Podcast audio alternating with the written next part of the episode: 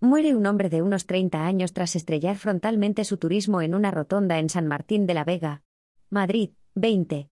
Un hombre de unos 30 años ha fallecido este domingo tras estrellar frontalmente en una rotonda el turismo en el que viajaba en la localidad de San Martín de la Vega, según ha informado Emergencias 112 Comunidad de Madrid. El accidente de tráfico ha tenido lugar en la carretera de la Warner y, tras el impacto, ha quedado atrapado y en parada cardiorrespiratoria. Ha sido rescatado por bomberos de la Comunidad de Madrid y, a pesar de que efectivos del Summa 112 han intentado reanimarle, solo han podido confirmar óbito. Por su parte, Guardia Civil está investigando lo ocurrido.